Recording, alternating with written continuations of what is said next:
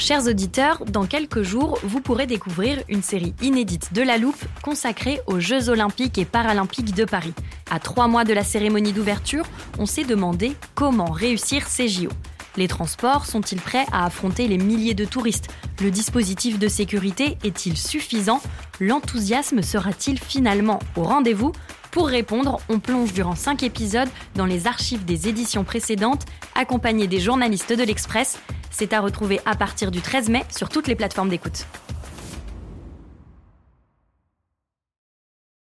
Hiring for your small business? If you're not looking for professionals on LinkedIn, you're looking in the wrong place. That's like looking for your car keys in a fish tank.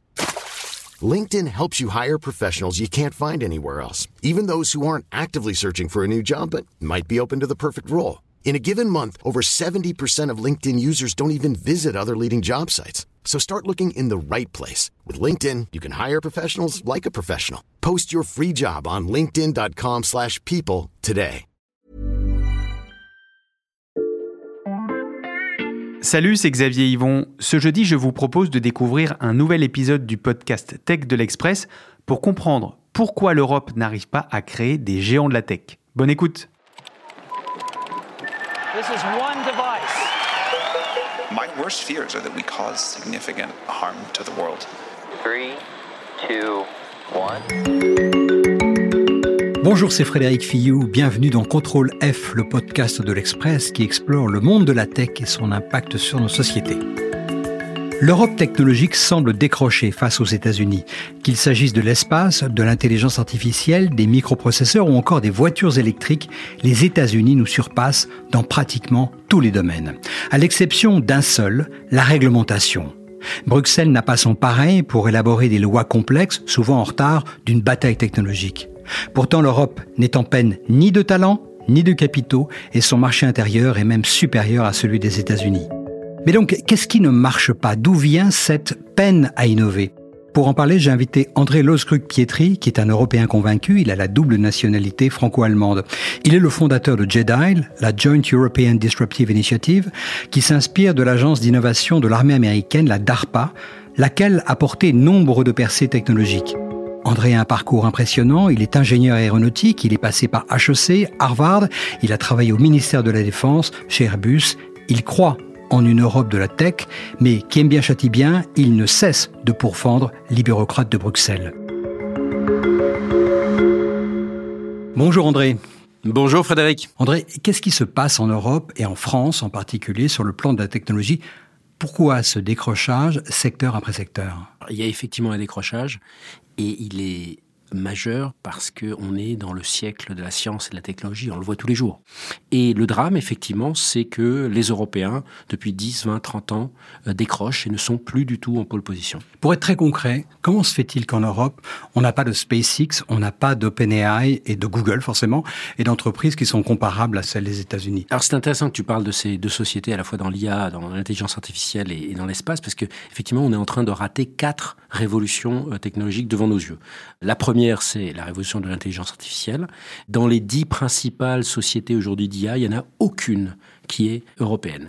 Euh, les Européens qui, depuis euh, 15 ans n'ont qu'une idée en tête, c'est de faire la peau à Google, qui a ce monopole sur la, la ah, recherche une, sur Internet. C'est une obsession. C'est une obsession. Et, et qu'est-ce qui se passe depuis six mois? On a cette société venue un tout petit peu de nulle part, OpenAI, qui existe depuis 2017, alors qu'il y a quelques bonnes fées euh, comme Microsoft qui la soutient, donc c'est quand même un bon soutien.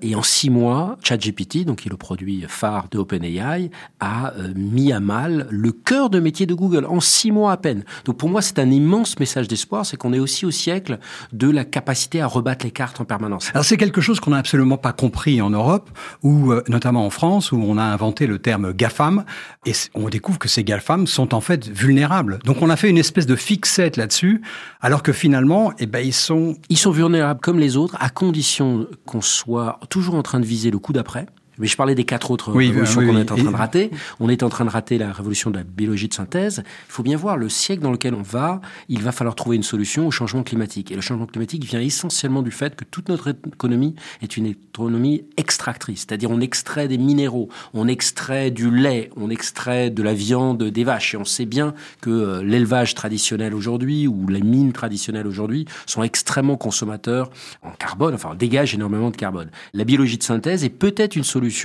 à rentrer dans une économie euh, générative, c'est-à-dire qui va nous permettre de créer ces nouveaux matériaux en utilisant la biologie. Et là aussi, euh, l'Europe, depuis 1998, ça fait 25 ans, n'a plus autorisé un seul organisme développé par la biologie de synthèse. Troisième révolution, alors c'est peut-être la plus lointaine, mais en tout cas il faut s'y préparer aujourd'hui, c'est le sujet de la fusion nucléaire, c'est un petit peu le graal de l'énergie, c'est euh, finalement reproduire dans une bouteille ce qui se passe à l'intérieur du Soleil. Et quel est le continent qui devrait s'intéresser à ça C'est évidemment l'Europe. Oui, c'est pas les États-Unis On est censé avoir problème. avance, une Et standardisation, surtout, une c'est nous qui technologie, avons un vrai enjeu, un, enjeu énergétique qui est absolument majeur. Eh bien, toutes les percées des neuf derniers mois se sont faites euh, à Boston, en Californie, euh, que ça soit sur la fusion par laser ou par euh, ce qu'on appelle le confinement magnétique. Et la quatrième révolution qu'on est en train de rater, elle est terrifiante également, c'est l'espace. Bah, le bilan aujourd'hui, il est terrible, c'est qu'on a lancé trois Ariane euh, en 2022, tandis que SpaceX seul, une seule société a lancé 61 fusées.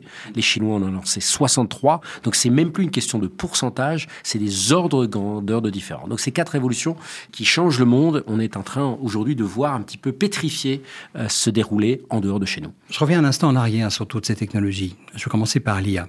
On est censé avoir une école de mathématiques, euh, le monde entier nous envie, euh, Polytechnique, euh, l'Europe a quand même des très très beaux laboratoires, et pourtant on n'a pas réussi à accoucher de ces sociétés qui n'ont pas nécessité au départ des capitaux absolument monstrueux. Comment ça se fait? Pourquoi on ne sait pas faire ça? Il y a quand même une, une sauce un petit peu magique à, à tout ce qui est euh, innovation. Déjà, euh, il ne faut pas confondre innovation et recherche.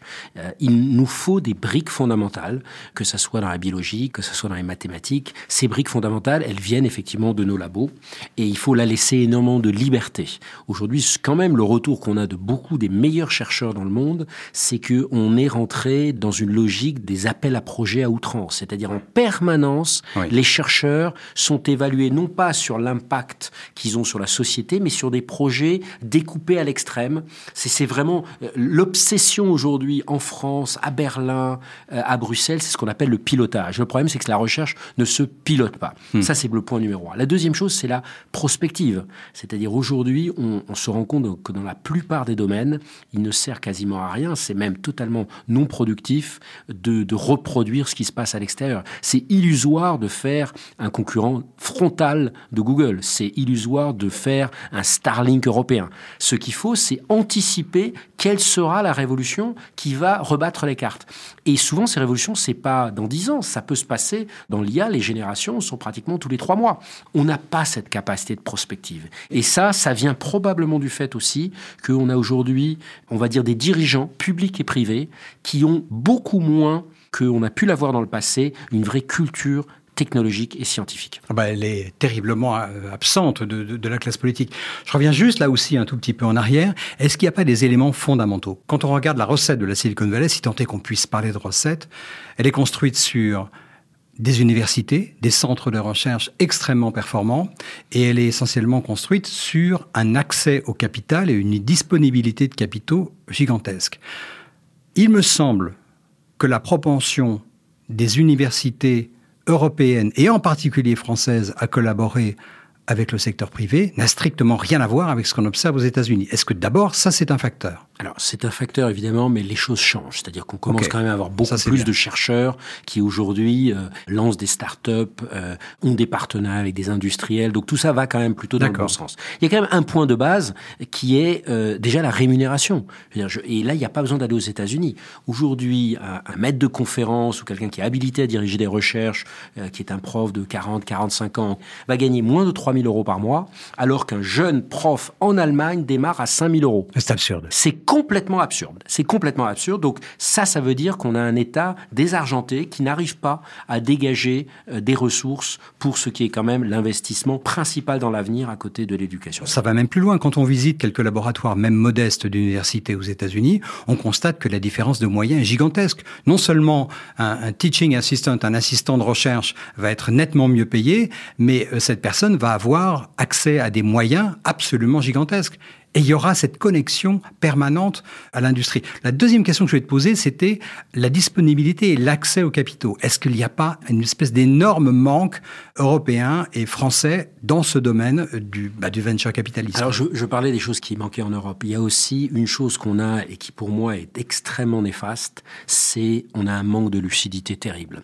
C'est-à-dire, aujourd'hui, on parle en permanence, et tu l'as fait également en introduction, du, marché unique européen. Ce marché européen n'existe pas. pas. dans les secteurs d'avenir. Il n'existe pas dans l'intelligence artificielle, il y a 27 stratégies différentes. Il n'existe pas dans la cybersécurité, il y a 27 agences différentes. Il n'existe pas, même dans le spatial, où aujourd'hui il y a cette règle terrible qui est que quand on contribue euh, au budget de, de l'agence la, spatiale européenne, eh bien on a ce qu'on appelle le retour, le géographique. retour géographique. Et donc en fait tout ça, ça fragmente, mais on est dans l'illusion. Et il faut bien se dire que dans ces sujets technologiques, où le risque, il est à peu près le même, euh, que ce soit aux États-Unis, à Palo Alto, à Pékin, à Munich ou à Paris. Par contre, l'opportunité de gain, pour revenir à ce sujet d'investissement et, de capitaux privés, bah, ça sera de faire une très belle société nationale française ou allemande ou polonaise, alors qu'on a des potentiels continentaux aux États-Unis ou en Chine. Et donc forcément, quelqu'un qui va mettre de l'argent, je veux tordre le cou à cette idée que oui, les Européens prennent moins de risques. Non, je pense qu'ils entreprennent comme les autres. D'ailleurs, on voit que des Européens sont partout dans les sociétés de la Silicon Valley ou maintenant de plus en plus autour de Boston. Oui, sauf quand on les interroge, la plupart d'entre eux disent qu'ils sont partis à cause de l'absence de culture du risque en Europe. Donc c'est pas un bullshit complet, ça. Alors oui, euh, moi je crois que la culture du risque, elle ne vient pas parce que justement l'intérêt pour quelqu'un qui va prendre ces risques n'existe pas. Il n'y a pas cette opportunité de créer des géants. Dès qu'on veut faire quelque chose qui a vraiment un impact sur le monde, ben on est obligé d'être dans des marchés continentaux. Donc je pense que ça c'est un vrai message. C'est déjà. Mais le problème c'est que c'est beaucoup plus compliqué. C'est-à-dire que inaugurer une gigafactory ou annoncer un fonds de 5 milliards, j'oserais dire, c'est facile. Euh, faire ah c'est la partie travail, visible, c'est la partie c'est visible. la communication. Donc, effectivement, c'est là-dessus que le monde politique se concentre. Mais vraiment faire le travail de base, d'essayer de, de, de rassembler les agents dans la cybersécurité, essayer d'avoir une stratégie hydrogène commune. Mais regardons déjà entre la France et l'Allemagne, soi-disant les, les meilleurs partenaires du monde, aujourd'hui, ne s'entendent sur quasiment rien. Rien. Ni sur l'espace, ni sur l'hydrogène, ni sur le quantique, ni sur la cybersécurité. Et pourtant, on a quand même l'obsession des grands bastringues. C'est-à-dire que tu parlais de la fusion nucléaire par opposition à la stratégie américaine. On parlait de l'espace, où euh, il y a un secteur du New Space qui est en train de décoller très fortement en Europe, mais qui est quand même extrêmement minoritaire par rapport à cette espèce de grand bastringue qui est euh, Ariane Espace, Ariane Group, qui est aujourd'hui totalement planté. Oui, il y, a deux autres points que j'aimerais vraiment souligner. Un, on passe notre temps à se plaindre du fait que l'État euh, ne met pas assez de moyens. On a parlé des salaires des chercheurs, que l'État n'est pas assez agile. Mais il faut aussi se poser la question. Tu parlais des moyens qu'ont les grandes universités américaines. Mais qui c'est qui donne des moyens aux grandes universités américaines? C'est pas juste l'État ou les, ou les différents États euh, C'est les fédéraux. entreprises. C'est les entreprises et c'est les philanthropes.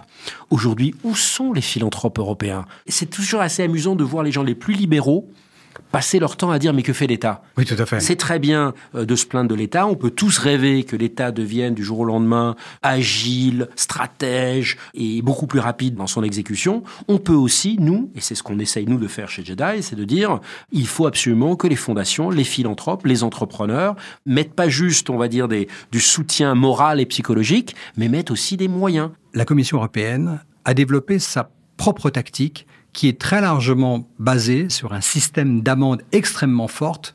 Je crois qu'on en est à 25 milliards de dollars d'amendes cumulées qui ont été infligées aux GAFAM. Sur ces 25 milliards, il y en a 18 qui ont été infligés à Google et à Meta.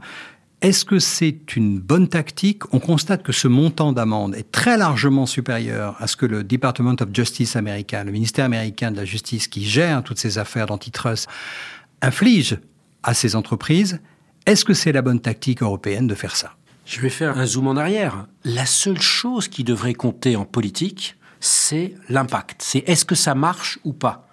Et depuis 15 ans que ces 25 milliards euh, d'euros ont été infligés, le déclassement technologique européen n'a fait que s'accélérer. Donc à un moment, ça serait quand même intéressant qu'on ne soit pas juste dans le déclaratif, dans l'intention en Europe, mais dans l'impact et les résultats.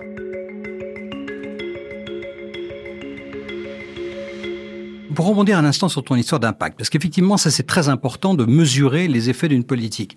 Est-ce que oui ou non, il y a eu des changements d'attitude euh, en matière d'antitrust, de, position dominante chez Google, chez Meta, Facebook, dans la façon dont ils gèrent les abus des réseaux sociaux? Pareil pour Amazon. Est-ce que ces amendes, ces contraintes ont eu un effet positif sur leur attitude? Je crois que toutes ces plateformes, et c'est moins les amendes, c'est plus les scandales à la Cambridge Analytica, ont eu un impact majeur. C'est-à-dire d'abord, il y avait cette illusion partagée par les plateformes et par nous tous que ça aiderait nos sociétés à mieux se comprendre. On s'est rendu compte très vite qu'en fait, ça avait plutôt tendance à fragmenter et à radicaliser une partie de la société. Et effectivement, là, oui, évidemment que les réglementations sur la vie privée, le RGPD européen, que euh, la pression mise par le régulateur américain ou, européen sur ces plateformes a eu un impact. Et puis derrière, il y a un autre enjeu qui va être par exemple la régulation de l'intelligence artificielle, parce que ça, c'est un gros morceau. Alors, et, et c'est là où je veux en venir, c'est que en fait, derrière tout ça, il faut toujours qu'on se pose la question, c'est quoi notre objectif? Et aujourd'hui, on a effectivement l'impression, je suis, comme tu l'as dit en introduction, un Européen convaincu, mais c'est justement parce que j'aime l'Europe qu'aujourd'hui je me rends compte, et je ne suis pas le seul, que ce fonctionnement européen, aujourd'hui, eh bien en fait, il est à l'inverse de ce qui fait le succès dans notre siècle. Ce qui fait le succès dans notre siècle, c'est avoir une capacité de penser long terme. L'Europe aujourd'hui, on a l'impression, et surtout l'exécutif européen, fait exactement l'inverse. On va en parler. Il est pas très bon dans la prévision long terme, il est en permanence en réactif. Alors justement, moi ça m'amène à une question. Est-ce qu'on a un problème en Europe avec le leadership? Ce leadership est incarné par deux personnes, par Margaret Vestager, qui est la, la vice-présidente de la Commission, et par Thierry Breton, qui est le commissaire au marché intérieur. D'abord, on a quand même un petit peu l'impression que c'est pas un attelage qui a une vision totalement convergente sur ces affaires. Bon, moi, j'ai pas l'habitude de faire des réflexions à dominem, donc je vais. Oui, mais là, on est un peu obligé quand même. Mais hein. déjà, effectivement, leadership veut dire qu'on a une vision commune et partagée. Déjà, on se rend compte effectivement qu'entre ces deux personnes, il y a une vision totalement différente. Deuxième chose, le problème qu'on a aujourd'hui, c'est que les Européens sont finalement les derniers idéologues de la planète. C'est-à-dire qu'aujourd'hui, on a par exemple une idéologie sur la concurrence qui est basée sur une vision de la concurrence, des parts de marché, qui est tout droit hérité du XXe siècle, qui est plus du tout adapté au monde d'aujourd'hui. Donc je pense que Madame Vestager, notamment, a une vision totalement dépassée. D'ailleurs, euh, pardonnez-moi, mais dans la DG Concurrence, aujourd'hui, elle est en très grande majorité composée de juristes. Qu'est-ce qu'on constate aujourd'hui pour, pour être plus proche de la vérité Qu'est-ce qu'on constate aujourd'hui C'est que d'abord, il y a un conflit personnel, il y a beaucoup d'ego, il y a beaucoup d'ubris au niveau de la commission. Chacun euh, en est de l'annonce la plus importante. Il y a cette espèce d'absence de lucidité. Je veux dire, quand il y a 25 milliards d'amendes depuis 15 ans, mais que 3 milliards, 3 milliards 5 ont été réellement encaissés, alors que 3 milliards 5 en 15 ans, c'est 1% de ce que les cinq grandes plateformes ont généré en profit rien que sur l'année 2021, on voit bien que ça n'a aucun impact. Je vais même plus loin. Quand vous avez Twitter et OpenAI qui menacent dans les dernières semaines de se retirer d'Europe, est-ce que c'est un succès ou est-ce que c'est un échec? Mais c'est un échec évidemment pour tout le monde. Et en premier lieu pour les Européens. Hmm. Un, parce que ces plateformes apportent quelque chose. Et deuxième chose, parce que ça montre que on n'a pas su adapter nos outils à la réalité d'aujourd'hui. Donc on est vraiment aujourd'hui sur des combats personnels, beaucoup d'ego, beaucoup d'annonces et surtout aucun impact. Donc il faut des changements majeurs. Il faut de la vision. Qu'est-ce qu'on veut faire ensemble? C'est quoi le récit? Faire des méga factories de batteries ou bien euh, des grandes usines, ça, ça va pas entraîner une société.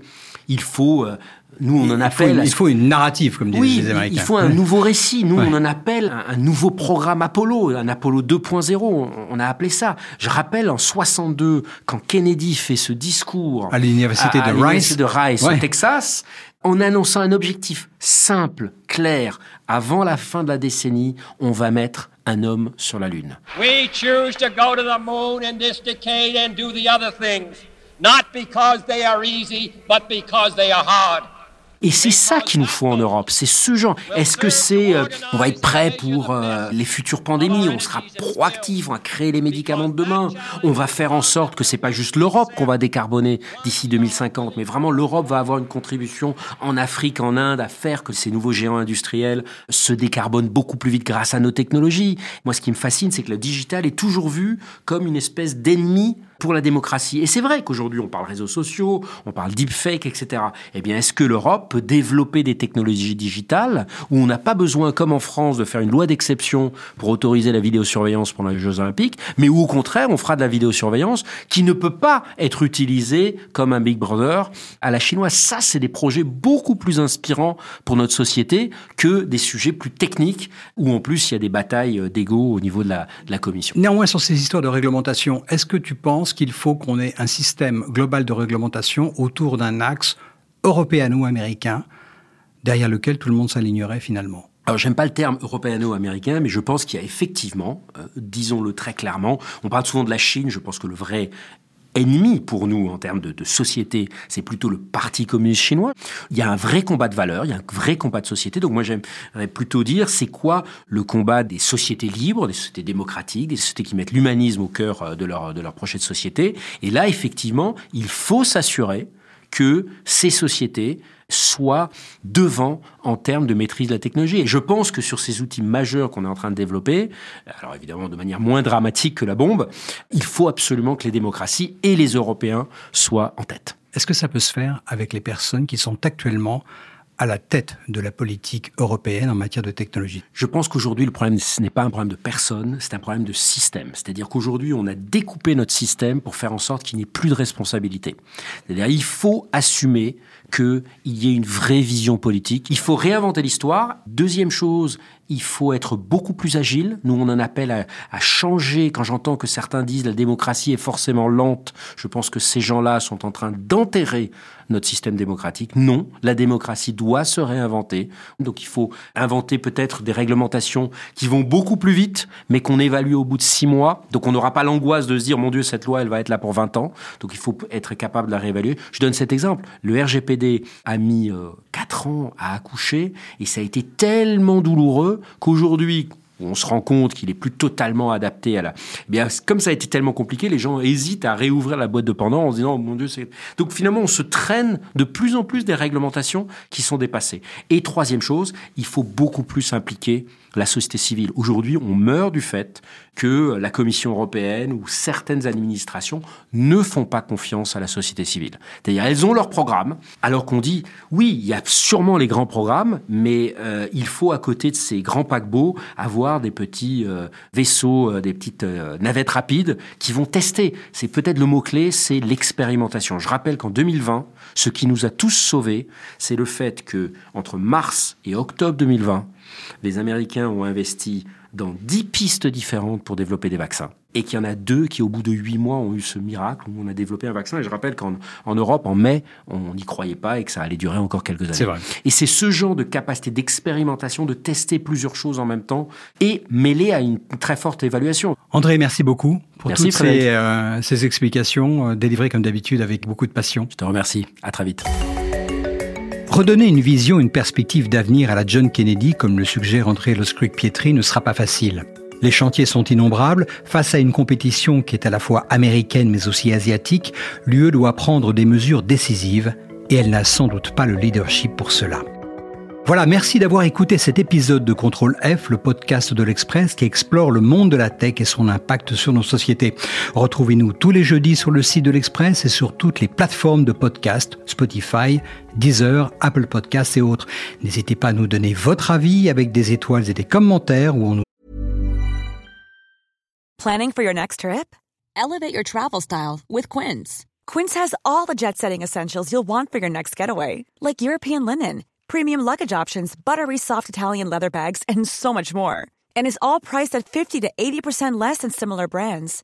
Plus, Quince only works with factories that use safe and ethical manufacturing practices. Pack your bags with high-quality essentials you'll be wearing for vacations to come with Quince. Go to quince.com slash pack for free shipping and 365-day returns.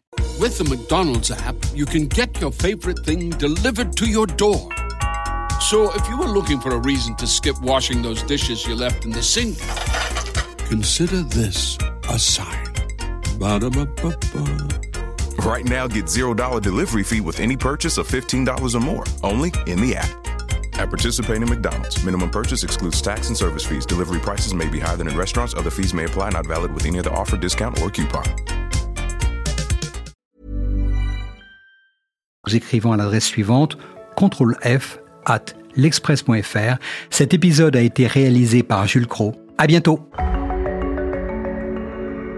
Voilà, c'était CTRL F, et moi je vous donne rendez-vous demain pour passer un nouveau sujet à la loupe.